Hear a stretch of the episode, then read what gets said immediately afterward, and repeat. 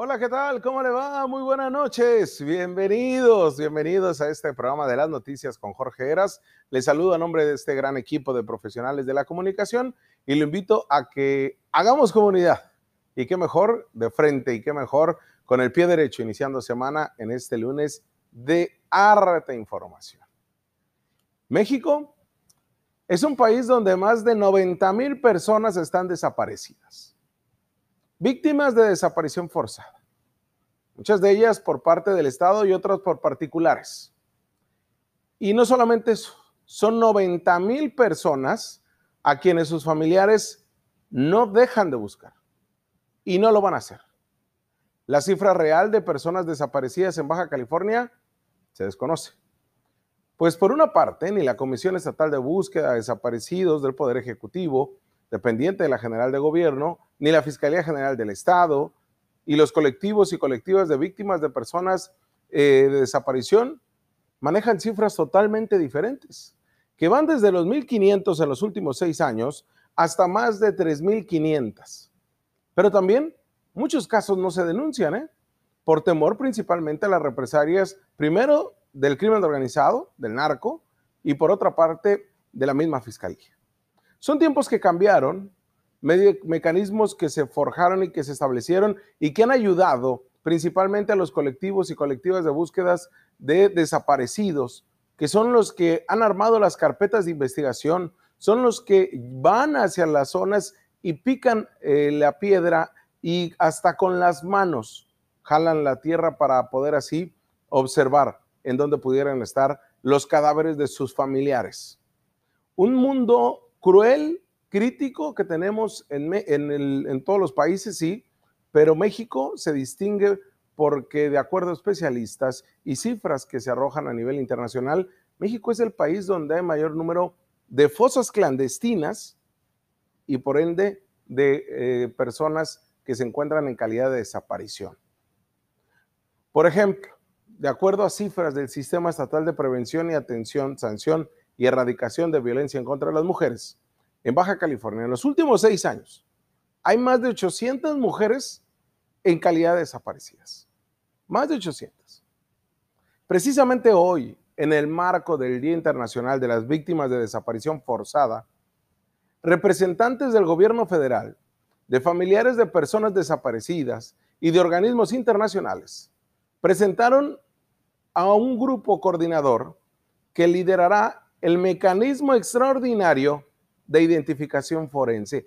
Es ahí donde se atoraban gran parte del trabajo que por sí ya hacían los propios colectivos y colectivas de, eh, familiares de víctimas de desaparecidos, ya encontraban el cadáver, ya encontraban los restos, encontraban este, las osamentas y al final se quedaba ahí, porque carecen de peritos especializados, eh, las propias fiscalías, y eso es en todo el país. ¿eh?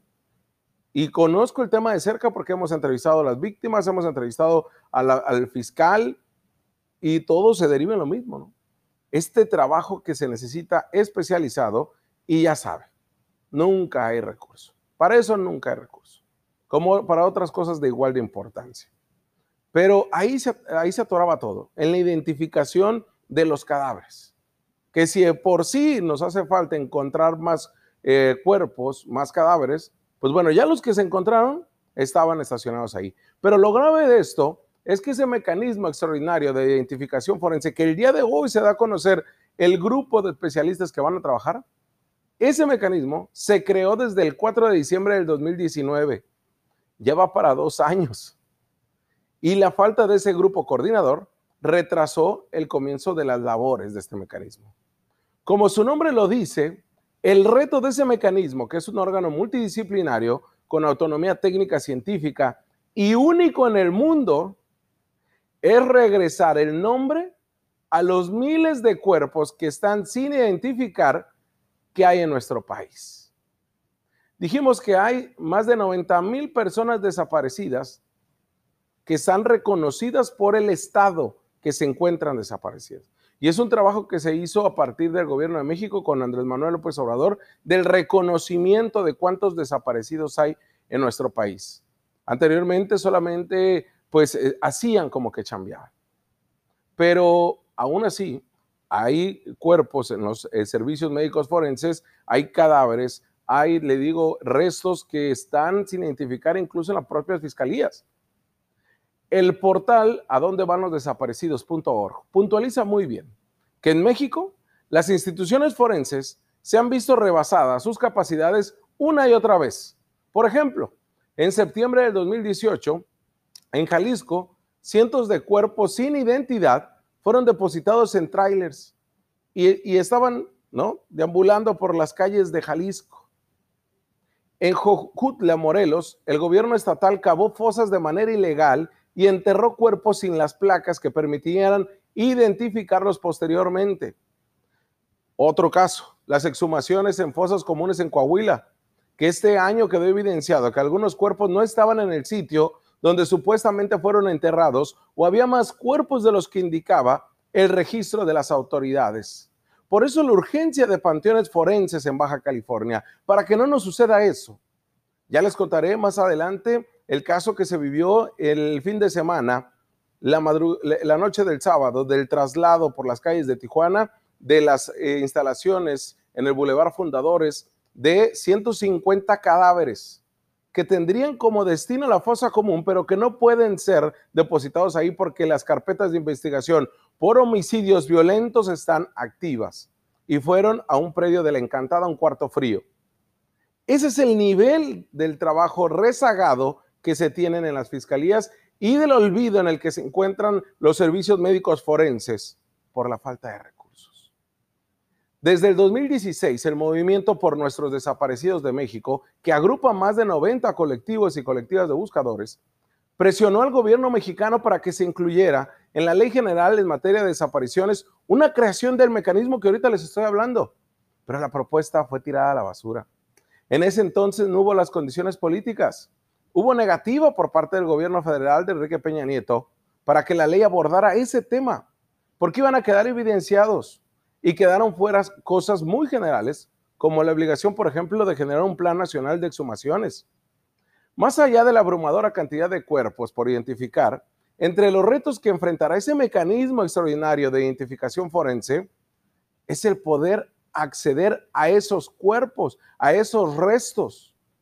Los colectivos y colectivas de familiares de personas víctimas de desaparición forzada puntualizan muy bien que la falta de información de calidad y el estado en el que se encuentran los cadáveres, algunos con más de una década en el anonimato, son problema que el día a día ellos van teniendo para poder ponerle nombre a ese cadáver y determinar y descansar y poder tener un lugar donde ir a llorarles. También cuestionan que pese a miles de acuerdos, las autoridades actúan como acostumbran. ¿Cómo es? Ocultando ciertas cosas e información, porque políticamente no les conviene a los estados. Hablo de nivel general en todo el país. Las, las, fiscalías no tienen peritos especializados en los bancos de ADN para identificar a los cadáveres que ya son localizados.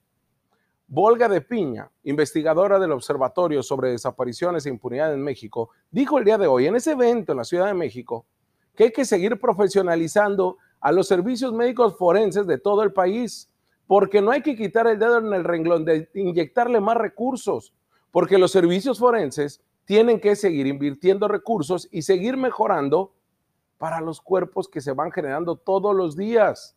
Y más ahorita en esta Baja California violenta que tenemos, no caben en los cuerpos, en los em, cuartos fríos. No caben. A ese grado llegamos. En Tijuana está al doble de su capacidad. Imagínense para la carpeta de investigación y para identificarlos. Para Marlene Herbig, responsable del programa Desaparecidos del Comité Internacional de la Cruz Roja, México es el país del continente americano con mayor número de víctimas de desaparición forzada. Pero hace un análisis profundo que a mí de verdad me gustó mucho cuando lo leí. Y es el impacto que tiene una desaparición para los familiares de las víctimas quienes también se vuelven víctimas del Estado y de sus deficiencias y de la falta de una visión para poder inyectarle recursos a los verdaderos especialistas. Ya que las repercusiones en una familia ante la desesperación de uno de sus miembros son múltiples. ¿eh? La experta sostiene que no solo es atender las demandas imperiosas, ni tampoco la búsqueda y la justicia, no, implica efectos económicos, Porque ¿qué tal si era el sostén de la casa? No sabemos si era el padre o la madre que todo eh, trabajaba y que ahora cómo le van a hacer los hijos. Las implicaciones jurídicas, porque hay una estigmatización social que se sigue haciendo, seguramente estaba en algo. Seguramente en qué trabajaba eh, esta mujer que desapareció. Seguramente se fue con el amante. Seguramente, y de verdad tantas historias. También se enfrentan a la eventual identificación del cuerpo y el impacto psicológico de una pérdida no solamente por ese andar. Hay personas en Baja California, el caso de Alma Díaz, de Irma Leiva, 25, 15, 10 años buscando a sus familiares y cuando los encuentren, que esperemos así lo hagan, el impacto psicológico que van a tener va a ser brutal. En muchos casos, el miedo ha detenido o ha dilatado las acciones de búsqueda e incluso evitado su participación en colectivos para no hacerse visibles la Fiscalía General de la República dio a conocer el día de hoy, en este marco del Día Internacional, que a la fecha han localizado a 397 personas que fueron registradas como desaparecidas, pero permanecen en ese estatus 2.635 tan solo en estos dos últimos años. Una barbaridad. Y de esas 2.635 personas desaparecidas que se mantienen activas sus carpetas de investigación, se han reconocido como víctimas indirectas a 3.649 familias que hoy en día también son víctimas de la desaparición de sus familiares. En el 2018 se llevaron varias diligencias y han ido avanzando. De 38 que se hicieron, ahora en 2021 33. Así jamás vamos a poder avanzar. Increíble esto que duele, que la cera. Y si usted no es o no ha sido eh, algún familiar de usted víctima de desaparición forzada, de verdad espero sea empático con lo que sí pasa y sigue pasando en nuestro país, porque se siguen llenando los servicios médicos forenses de personas que falta por identificarlos y siguen los colectivos abriendo tierra en Baja California y encontrando restos. Esto va a continuar y esperemos que con estos mecanismos se pueda trabajar en la reconexión, ponerle nombre a esos cadáveres. Vamos a una pausa y regresamos.